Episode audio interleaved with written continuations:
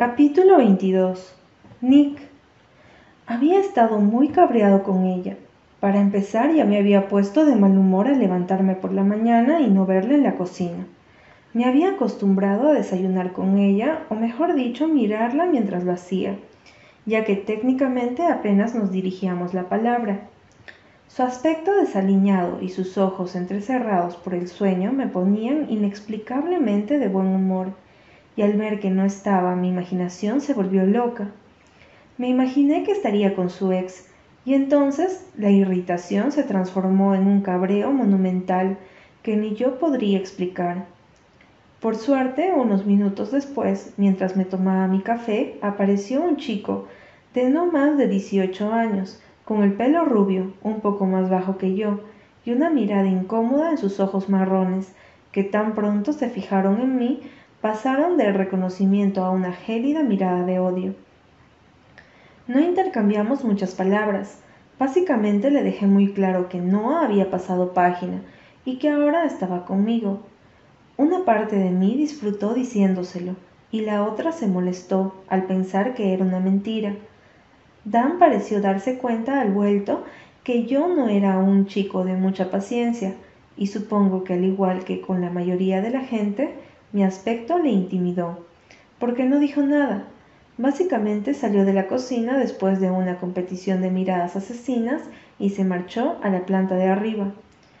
El saber que Noah no había estado con el mejor, un poco mi humor, mejor lo que no me esperaba.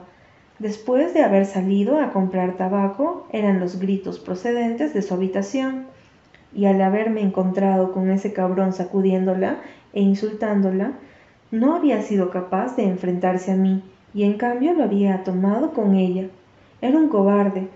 Una rabia irracional me embargó, y lo vi todo rojo, Solo sé que un segundo estaba en la puerta asimilando lo que veía en mis ojos y al siguiente tenía a Noah subida a mi espalda presionándole la garganta para que me apartara de Dan. Aquel imbécil se merecía eso y mucho más, que tuve que tranquilizarme. Tenerle delante solo servía para cabrearme aún más, y por eso decidí dejarle el asunto a Steve. Cuando me aseguré de que Dan se había marchado, no quería cruzarme con Noah. No tenía ni idea de cómo manejar los sentimientos que estaba teniendo por ella, y simplemente me largué. Cogí mi tabla de surf y me fui a la playa. El mar siempre me había tranquilizado. Aquel deporte era parte de mi vida. Siempre tenía un hueco para disfrutar de las olas, y cuando era más joven, incluso había competido de manera nacional en varias competiciones importantes. El surf era mi pasión mi vía de escape, y aquel día necesitaba aquella vía más que nada en el mundo. No sabía qué iba a hacer con Noah. Tenerla en casa era una maldita tortura. La deseaba con locura, y cada vez que la tenía delante mi imaginación volaba por las nubes.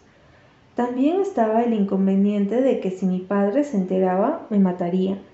Yo pronto cumpliría 22 años, y Noah apenas tenía 17 y eso sin contar que las cosas que hacía yo con las mujeres estaban muy lejos de ser adecuadas para ninguna chica de instituto.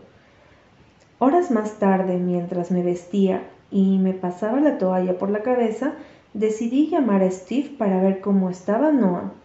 Se ha marchado a trabajar, señor, me dijo Steve al otro lado de la línea. ¿Qué demonios? Te dije que la acompañara si tenía que ir a algún sitio. Solté irritado, importándome una mierda si mi tono de voz era más duro de lo necesario. No sabía qué demonios podía hacerle Dan, y si no me equivocaba, su vuelo no había salido hasta la mañana siguiente. Me ofrecí a hacerlo, señor, pero ella se mostró bastante resistente a que la acompañara a ningún sitio. Ni siquiera la excusa de que había sido su madre funcionó. Simplemente pude darle mi número de teléfono para que me llamase si ocurría algún incidente. Maldije entre dientes. ¿Por qué esa chica era tan jodidamente difícil? ¿Sabes dónde está el bar donde trabaja? Le pregunté un momento después. No, señor, pero puedo llamar a su padre y averiguarlo. Me fijé en que ya estaba anocheciendo. Ya, lo haré yo, Steve. Nos vemos en casa. Colgué y llamé a mi padre. Estaba con Rafael en San Francisco. Mi padre quería abrir una empresa allí y por eso ahora pasaba casi toda la semana de aquí para allá. Su nueva mujer lo acompañaba casi siempre y eso nos dejaba a Noah y a mí demasiado tiempo libre y a solas en la misma casa. Después de enterarme de dónde trabajaba y reconociendo el sitio, fui primero a casa a darme una ducha y a vestirme. Mientras me abrochaba los vaqueros sonó mi teléfono. Hola Nick, ¿a qué hora pasarás a recogerme? Mierda, era Ana. Se me había olvidado por completo que hoy había quedado con ella y con los chicos para una partida de póker en casa del Lion. Estate lista a las diez, dije en tono cortante. No estaba de humor para tratar a Ana de forma amable. Es más, tenía tantas ganas de ver a Noah otra vez que ni me molesté en seguir hablando con ella. Corté, me puse una camisa, Cogí las llaves del coche y me fui a buscarla. No entendía por qué demonios tenía que trabajar, y mucho menos de camarera. El Bar 48 era un club donde tocaban varios grupos y donde mis amigos y yo íbamos a menudo. Los chupitos y la bebida estaban tirados. No es que a mí me supusiera un problema pagar, pero sí a gran parte de mis amigos, incluyendo a Lion, y también era conocido por las peleas que surgían en el aparcamiento, o incluso dentro. La clientela era muy variada y no me gustaba ni un pelo que no estuviese ahora trabajando allí. Según su madre salía de trabajar a las diez, por lo que al llegar aparqué el coche y me apoyé en la puerta a esperarla.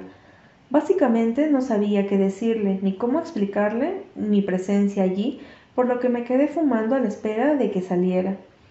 Cuando lo hizo, tiré al suelo el cigarrillo y noté cómo todo mi cuerpo se tensaba al verla salir acompañada de Mario. Esa era otra de las razones por las que no me hacía ni puta gracia que, trajera, que trabajara de camarera en aquel sitio. Imbéciles como Mario estaban siempre al acecho. Sus ojos se posaron en mí nada más salir, y supe que se había puesto nerviosa al ver cómo todo su cuerpo se tensaba en respuesta a mi presencia. Antes de que me viera había estado sonriendo y relajada, hablando con Mario, y nada más verme su sonrisa había desaparecido de su rostro. Tuve celos de cómo se comportaba con él, deseando que me dedicara a mí alguna de esas sonrisas. Pero qué mierda se me estaba pasando por la cabeza. Vi cómo se despedía de él y mi cuerpo se tensó al ver cómo le daba un beso en la mejilla. No pude evitar seguir con la mirada hasta que desapareció por la esquina. Entonces volví a clavar mis ojos en Noah. Llevaba el pelo recogido en un moño desaliñado, muy parecido al que tenía cuando bajaba a desayunar y se la veía cansada, aunque increíblemente guapa. Mi corazón se aceleró cuando la tuve delante y pude sentir aquel olor, floral que desprendía de su cuerpo, acompañado de algo característico que no sabía con qué comparar. Hola, dije fijándome en que sus ojos demostraban nerviosismo y temor. ¿Estás bien? Esas dos palabras me habían perseguido toda la maldita tarde. Haberla dejado sola después de lo que había ocurrido con su ex había sido una gilipollez, pero tampoco sabía muy bien qué hacer en aquellas situaciones. La única chica a la que estaba acostumbrado a consolar tenía cinco años y lloraba cada vez que se le caía la bola del helado al suelo o me veía marchar. Entonces los ojos de Noah llamaron en mi dirección. Sí, pero no gracias a ti, me dijo echándose varios mechones que le caían sueltos por la cara, hacia atrás en un movimiento de cabreo.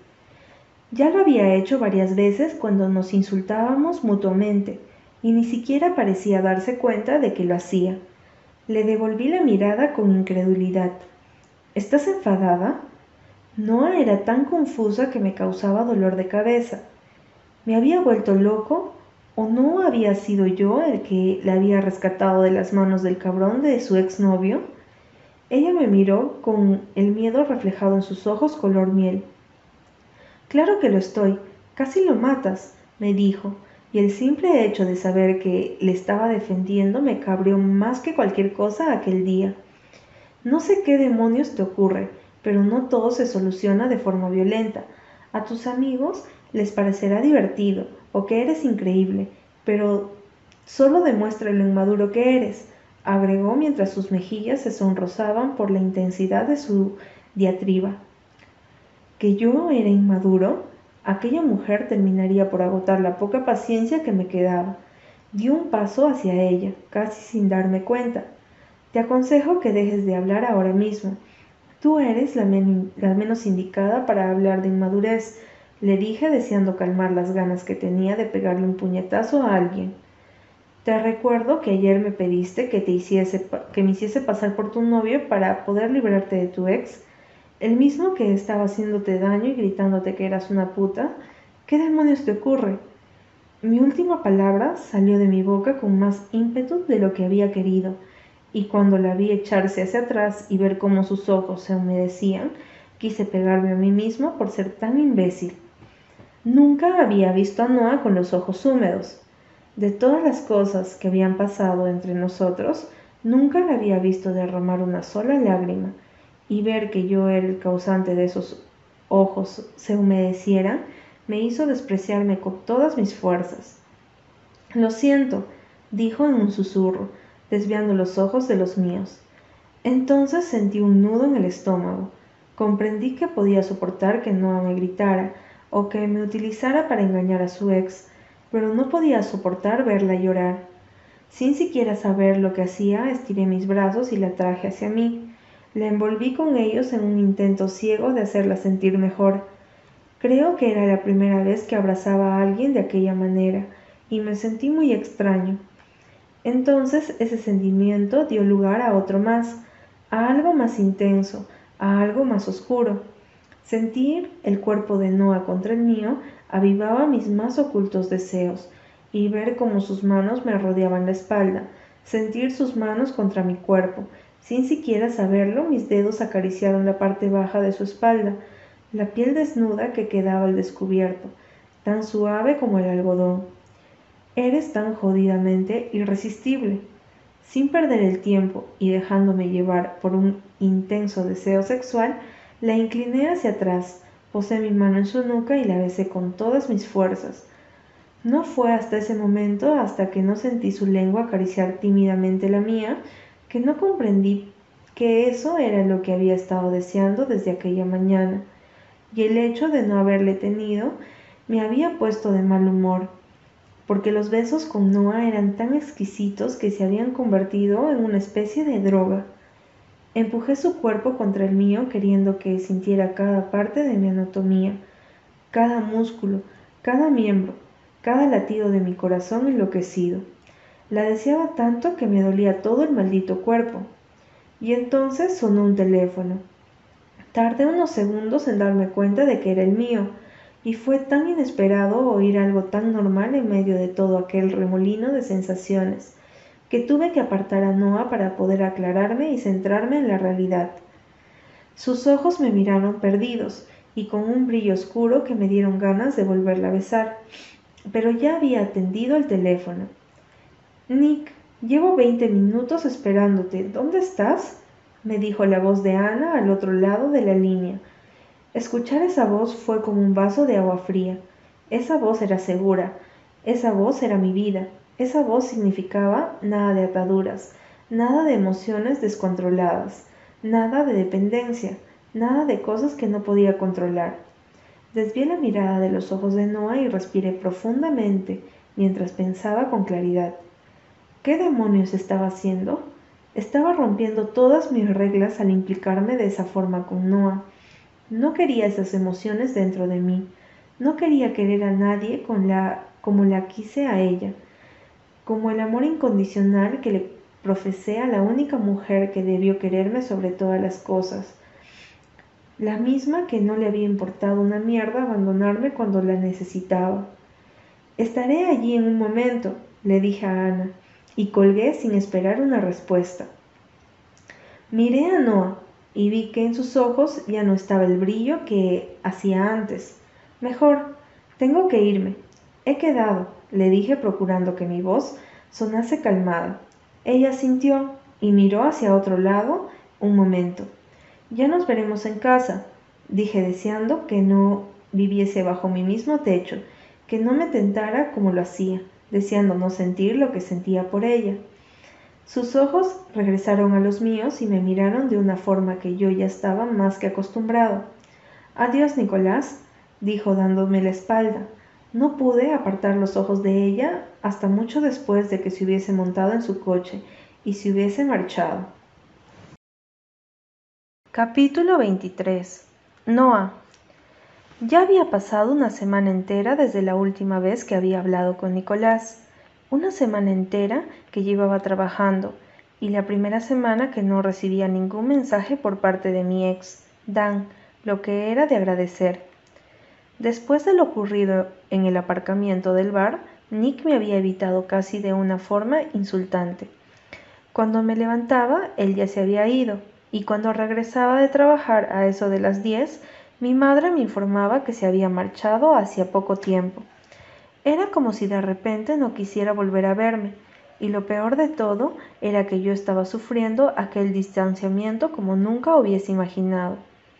Mi cuerpo me pedía volver a besarle, volver a estar envuelta entre sus brazos, y también me volvía loca pensando en lo que podría haber hecho mal, o por qué motivo él se mostraba tan frío conmigo después de haber compartido momentos tan excitantes. Sabía que iba a casa, porque mi madre lo veía casi todos los días, solo que iba cuando yo no estaba, o si no, regresaba a las tantas después de haber estado haciendo sabe Dios qué. Por eso aquella tarde, cuando mi jefe me anunció que ese sábado no tenía que trabajar porque cerraban el bar durante tres días, me propuse encontrarme de una vez por todas con él. No sabía exactamente si iba a aparecer por casa y tampoco estaba del todo segura si quería volver a tenerle delante. Una parte de mí seguía dolida y enfadada por su forma de desaparecer o su manera de sustituirme por cualquier otra chica, estando incluso yo delante. Intentando evadirme de cualquier conflicto emocional que estuviese teniendo lugar dentro de mi mente, me metí en la cocina, ya que aquel día mi madre se iba a quedar viendo unas películas mientras cenábamos juntas en el salón. Cuando estábamos en Canadá eso lo hacíamos casi todas las noches, y desde que nos habíamos mudado apenas pasábamos tiempo juntos. Mi madre estaba todo el día acompañando a William en sus viajes de trabajo o yendo de compras, o incluso ayudando a organizar muchos de los eventos y fiestas de Leicester Enterprise organizada cada mes. Por eso aquella noche estaríamos juntas. William iba a quedarse en el despacho hasta tarde, y aprovechando que yo no tenía que trabajar, Habíamos coordinado nuestras agendas. Eran pasadas las ocho de la noche y mi madre aún no regresaría hasta las nueve y media o diez, cuando decidí preparar carne al horno con patatas asadas. Me gustaba cocinar. No era un chef profesional, pero me las arreglaba bastante bien. Estaba cortando las patatas con un cuchillo parecido a esos que intentaban vender, siempre en la tele, en la teletienda, cuando sentí que la puerta de la entrada se cerraba. Me puse tensa de inmediato, anticipándome a la llegada de Nicolás. No sabía si era él, pero mi corazón comenzó a latir aceleradamente mientras escuchaba los pesados pasos de alguien acercándose a la cocina. Ambos nos quedamos quietos cuando nuestras miradas se cruzaron en la poca distancia que había desde la puerta hasta la mesada de la isla de la cocina, donde yo había dejado el cuchillo en alto. Su mirada fue primero de sorpresa y después de deliberada indiferencia. No tuve mucho tiempo de molestarme por aquella actitud, ya que mis ojos se quedaron hipnotizados al ver cómo iba vestido, pulcramente arreglado, con un traje negro, camisa blanca desabrochada y el pelo cuidadosamente despeinado, enmarcando aquellos ojos que hacían que me temblaran las rodillas.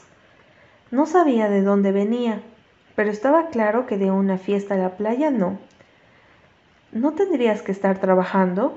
Me preguntó un segundo después, cuando ambos, o por lo menos yo, nos repusimos del impacto de volver a vernos después de siete largos días. Él se adentró en la cocina, rodeando la mesa en donde yo cocinaba para dirigirse a la nevera con aire distante y desenfadado. Me han dado el día libre, balbuceé aún aturdida por la increíble atracción que sentía por él. Me picaban las puntas de los dedos, por las ganas que tenía de despeinarle aún más el pelo y de desarreglarle la camisa pulcramente planchada. Me alegro por ti, dijo en tono educado. Así que ahora íbamos a comportarnos como hermanos formales. ¿Dónde has estado? le pregunté un momento después mientras dejaba caer el cuchillo con un poco más de fuerza de la necesaria. La patata se cortó con rapidez y dejé una marca en la tabla sin querer, haciendo un ruido seco de metal contra madera. Por ahí, me contestó hablándome desde atrás. No podía girarme porque si no se daría cuenta del cabreo que tenía. No deseaba que Nicolás estuviese al tanto de la horrible obsesión que había ido cogiendo aquellos últimos días. Me ponía nerviosa saber que me estaba observando, apoyado en la, en la meseta de atrás, mirándome y yo sin poder girar. Tienes la espalda quemada, dijo tras un intenso e incómodo silencio. Sentí su mirada clavada en mi piel y me puse aún más nerviosa. Me quedé dormida en la piscina, le expliqué, cortando más patatas y concentrándome en seguir adelante con mi tarea. Entonces le sentí detrás de mí, su respiración en mi nuca, hasta que un dedo suyo me recorrió por la piel quemada desde un omóplato hasta el otro. Sentí que se me ponía la piel de gallina y me quedé quieta con el cuchillo a medio camino de cortar otra patata. Deberías tener más cuidado, dijo, y entonces sentí sus labios cálidos justo a la mitad de mis hombros, debajo de mi nuca. Me sobresalté tanto y estaba tan alterada que dejé caer el cuchillo en mi dedo. Pegué un salto cuando un intenso dolor me recorrió el dedo de la mano izquierda hasta llegar hasta el hombro. Joder, dijo entonces Nicolás, apartándose de mí. Pude volver a respirar, aunque la tranquilidad solo duró hasta que mis ojos se fijaron en el corte. ¡Ay, madre!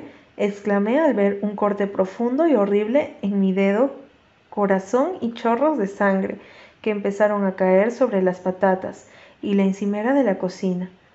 Me pitaron los oídos. Sangre, había mucha sangre, y debía limpiarla. Nadie podía ver esa mancha enorme en la alfombra. Eso no podía ocurrir. Frotar y frotar. Debía hacerlo. No era tan difícil, pero ¿por qué veía manchas blancas por todos lados? ¿Por qué me temblaban las manos? La sangre no era mía, solo debía limpiarla. Froté y froté una y otra vez, una y otra vez. La mancha no salió. Noah, eh, tranquila, te llevaré al hospital, me dijo Nick despertándome de mi ensoñación. Sentía un dolor intenso en la mano y seguía sin poder apartar los ojos de la sangre. Entonces alguien me envolvió la herida con un trapo con cuidado, intentando no hacerme daño. La tela blanca se tiñó automáticamente de un rojo intenso y yo empecé a encontrarme mal. creo que no me encuentro bien, dije sujetándome de la encimera con mi otra mano. Deja de mirar la sangre, Noah, dijo Nick, y sentí cómo me pasaba una mano por la cintura. Me voy a... Todo se volvió negro. Cuando volví a abrir los ojos después de lo que pudieron ser segundos, minutos o incluso horas, me encontré sentada en el coche de Nicolás mientras él conducía. Mis ojos se desviaron automáticamente a mi mano sangrante ahora envuelta en otro trapo de distinto color, aunque seguían entreviéndose las manchas de sangre. Dime que falta poco para llegar a urgencias, dije cerrando los ojos para impedir que mi estómago siguiera dando vueltas. No había nada que detestase más que ver sangre. Me ponía enferma. Era mi kriptonita, mi talón de Aquiles. Pasase lo que pasase, si veía sangre me derrumbaba. Estábamos llegando, dijo, y sentí sus ojos clavados en mi rostro por un segundo. Genial, contesté tragando saliva e intentando aislarme del dolor intenso que tenía en el dedo. El coche se detuvo un momento después y decidí volver a abrir los ojos. No sé si es que era masoquista o qué, pero mis ojos parecían no poder apartarse de mi mano sangrante. Nicolás se apresuró en abrirme la puerta. ¿Quieres dejar de ser tan insoportablemente morbosa y apartar los ojos de la herida? exclamó frustrado, pero sus manos me cogieron con cuidado de la cintura, ayudándome a bajar. Entramos rápidamente a la sala de urgencias y yo me apoyé contra el mostrador con mi mano sujeta contra el pecho e intentando no volver a desmayarme. Necesitamos un médico, dijo Nick a la recepcionista que había en el mostrador. Ahora, agregó impaciente. Tendrá que rellenar este formulario y esperar en esa sala hasta que sea su turno. ¿Qué? Miré horrorizada a esa horrible mujer que no se daba cuenta de la crisis que estaba teniendo interiormente. No me ha entendido, dijo Nicolás apoyándose en la mesa e inclinándose hacia ella. Haga que venga un médico ya. Se estaba poniendo nervioso, y eso no nos convenía. Ya sabía yo muy bien cómo era Nicolás cuando se cabreaba. Está bien, esperaré, le dije agarrándole por la camisa y tirando de él. La enfermera nos miró levantando mucho las cejas. Estaba claro que el arrebato de Nick no le había hecho ninguna gracia. ¿Cuánto tiempo hay que esperar? dijo de malas maneras. Lo que tarde en rellenar este papel, señor, y le agradecería que bajara el tono de voz. Nicolás la fulminó con la mirada cogió el papel y me acompañó hasta que nos sentáramos. ¿No te encuentras? me dijo observándome preocupado. Me duele, pero puedo soportarlo, siempre y cuando no vuelva a ver la herida. Él asintió y con mi ayuda rellenó el formulario. Unos minutos después de entregarlo me llamaron y pude entrar a una sala con camillas separadas por cortinas. Nick me acompañó. ¿Quién es usted? Le preguntó el médico, un chaval no mucho más mayor que Nicolás y con un rostro muy parecido a un actor de cine. Podría haber salido de Anatomía de Grey sin ningún inconveniente. Nicolás me observó un segundo. Su hermano, dijo, y aquellas dos palabras se me clavaron en el pecho como dos cuchilladas. Hermanastro, aclaré yo, fulminándole con la mirada. El médico sonrió mientras se ponía unos guantes y apartaba el trapo con el que me había envuelto la herida. Ahora comprendo, no se parecen en nada, dijo examinando la herida con detenimiento. Yo evité mirar con todas mis fuerzas. ¿Cómo te lo has hecho? me preguntó sentándose en una silla con ruedas y acercándose hacia mí. Encendió una luz y colocó mi mano debajo. Estaba cortando patatas y alguien me distrajo, dije evitando mirar a Nicolás. Chúpate esa. No tiene muy buena pinta. Voy a tener que ponerte unos puntos, dijo un segundo después. Yo hice una mueca de dolor cuando me rozó la herida. ¿No puede darle algo para el dolor? le preguntó Nicolás, robándome la pregunta de la boca. En un momento te inyectaré anestesia para ponerte los puntos y después te daré unos analgésicos. Te pondrás bien, dijo sonriendo. Este dedo tuyo seguirá haciéndote compañía a los demás, no te preocupes. Sonreí al ver que esa era su intención. Entonces empezó a limpiarme la herida y tuve que apretar la mandíbula con fuerza cuando me inyectó la anestesia, muy cerca de la herida abierta. Mis ojos se encontraron con Nick, que estaba apoyado contra la pared con los brazos cruzados y sus ojos fijos en lo que el doctor estaba haciéndome. Me fijé en que tenía la camiseta blanca manchada con mi sangre y que debía de haberse quitado la chaqueta negra en algún momento. ¿Qué carrera estás estudiando, Noah? dijo después de mirar la hoja de mi historial. Bonito nombre, por cierto, agregó sonriéndome. Los ojos de Nick se desviaron de mi herida hasta el rostro del médico, que en ese momento le daba casi la espalda. ¿El médico estaba tonteando conmigo? Mm, estoy en el último año de instituto y gracias, le contesté poniéndome colorada. Los ojos del médico se elevaron con sorpresa. Habría jurado que eras mayor de edad, dijo, y no supe si tomármelo como un cumplido o no. La mano se me había adormecido, por lo que apenas sentí los puntos que empezó a darme. ¿Tienes novio? me preguntó entonces. No sabía si lo hacía para distraerme o no, pero no me gustaba que un extraño me hiciese esa clase de preguntas. No, dije un poco cortante, volviendo a fijar los ojos en Nick, que ahora me miraban a mí. Con lo guapa que eres me extraña que estés soltera, dijo sonriendo con esa sonrisa a lo George Clooney. ¿Le falta mucho? le interrumpió entonces Nicolás en tono de cabreo. Lo dijo de una forma que ambos, el doctor y yo, nos sobresaltamos y pegamos un bote. Hice una mueca de dolor ante el tirón inesperado que hizo el médico al tirar del hilo. No, ya he acabado, dijo, cortando el hilo y cubriendo mi herida ahora cerrada con un poco de venda. Te la voy a vendar e intenta no moverla ni usarla demasiado. Dentro de una semana vuelves y te quito los puntos. De acuerdo, dije bajándome de la camilla. Nicolás se acercó y posó una mano en mi cintura.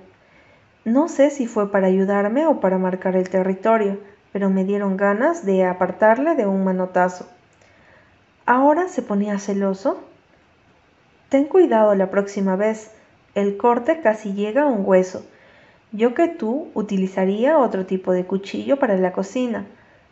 Uno que no te corte la mano, por ejemplo, dijo el médico dándome un paquetito con pastillas dentro y sonriéndome otra vez. Tómate una cada ocho horas o cada tres si te duele mucho la mano. Asentí y le di las gracias. Nicolás me empujó hacia afuera y no apartó su mano de mi cintura hasta llegar al coche. Me abrió la puerta y yo subí, sumida en mis pensamientos. Fuera era noche cerrada y las estrellas se veían como pequeñas luciérnagas colgadas de las pocas nubes que había en el cielo oscuro. La luna estaba en cuarto menguante y brillaba con intensidad. Una perfecta noche de verano. Cuando Nicolás cerró la puerta y puso el coche en marcha, me giré hacia él. No podía aguantar más. Necesitaba hablar. ¿Por qué me has evitado esta última semana? Le pregunté sin rodeos. Su semblante se tensó y no desvió los ojos de la carretera. Las luces de los coches que venían de frente le marcaban la cara a intervalos regulares proporcionándole un aspecto serio y frío. No he hecho tal cosa, dijo simplemente. Suspiré. Claro que sí. Hace una semana que no te he visto y vivimos en la misma casa, dije mirando hacia afuera. ¿Por qué me importaba? Ya había tenido suficiente con Dan. ¿Por qué iba a meterme en otra relación si estaba claro que Nada bueno podía salir de ella. No tengo por qué darte en ninguna parte. He estado ocupado, dijo cambiando de marcha con un poco más de brusquedad que de la necesaria. Apreté la mandíbula sintiendo que la sangre me comenzaba a hervir bajo las venas. Y espero que sigas ocupado durante mucho tiempo. Él giró el rostro hacia mí. ¿Qué insinúas con eso? Le miré sabiendo que estaba reaccionando justamente como no debía reaccionar. Que él hiciera lo que le diera la gana, no tenía por qué importarme. Si nos habíamos enrollado varias veces, si me atraía muchísimo y si le había echado de menos, pero eso no quitaba todo lo malo que Nicolás representaba. Nada, dije mirando por la ventana. ¿Por qué dejaba que me afectara? Deberías permanecer apartada de mí, ¿no? Dijo unos segundos después. Yo no desvié la mirada de la ventana. Lo que ha pasado entre nosotros últimamente no, no volverá a pasar, le dije ahora mirándole fijamente. Su mandíbula se tensó, pero no se mostró en desacuerdo. Yo no puedo estar con alguien como tú. Cuando soltó eso, justo llegamos a casa. La puerta eléctrica se abrió y cuando aparcó el coche abrí la puerta deprisa, sin dejar que él me ayudara. Sus últimas palabras me habían dolido mucho, más que cualquier otra cosa que me hubiese dicho hasta entonces. Creo que es la primera vez que estamos de acuerdo. Le solté antes de cerrar la puerta de un portazo y entrar en la casa. Aquel día, como todos últimamente, había sido un completo desastre. Después de esa conversación, mi relación con Nicolás se convirtió en algo bastante parecido a lo del principio. No sé si era porque ambos estábamos frustrados, dolidos o cabreados por lo que nos habíamos dicho, pero desde ese instante las miradas heladas, los comentarios sarcásticos y las contestaciones bordes estuvieron a la orden del día. Odiaba verle llegar con chicas a casa y también detestaba ver cómo no le importaba restregármelo cuando tenía ocasión. Pero lo que no cambió fue la atracción que sentíamos el uno por el otro. En más de una ocasión me vi observándole fijamente, pensando en cosas del estilo de cómo sería besarle los hombros, lamer su cuello o acariciar su increíble pelo de nuevo. Y también era consciente de cómo sus ojos me recorrían el cuerpo siempre que tenía ocasión, o cómo a veces me miraba como si estuviera a punto de decirme algo importante. En esas ocasiones lamentaba haber perdido lo que habíamos tenido, ya que besar a Nicolás Leister y dejar que te envolviera entre sus brazos no era algo que se olvidaba con facilidad.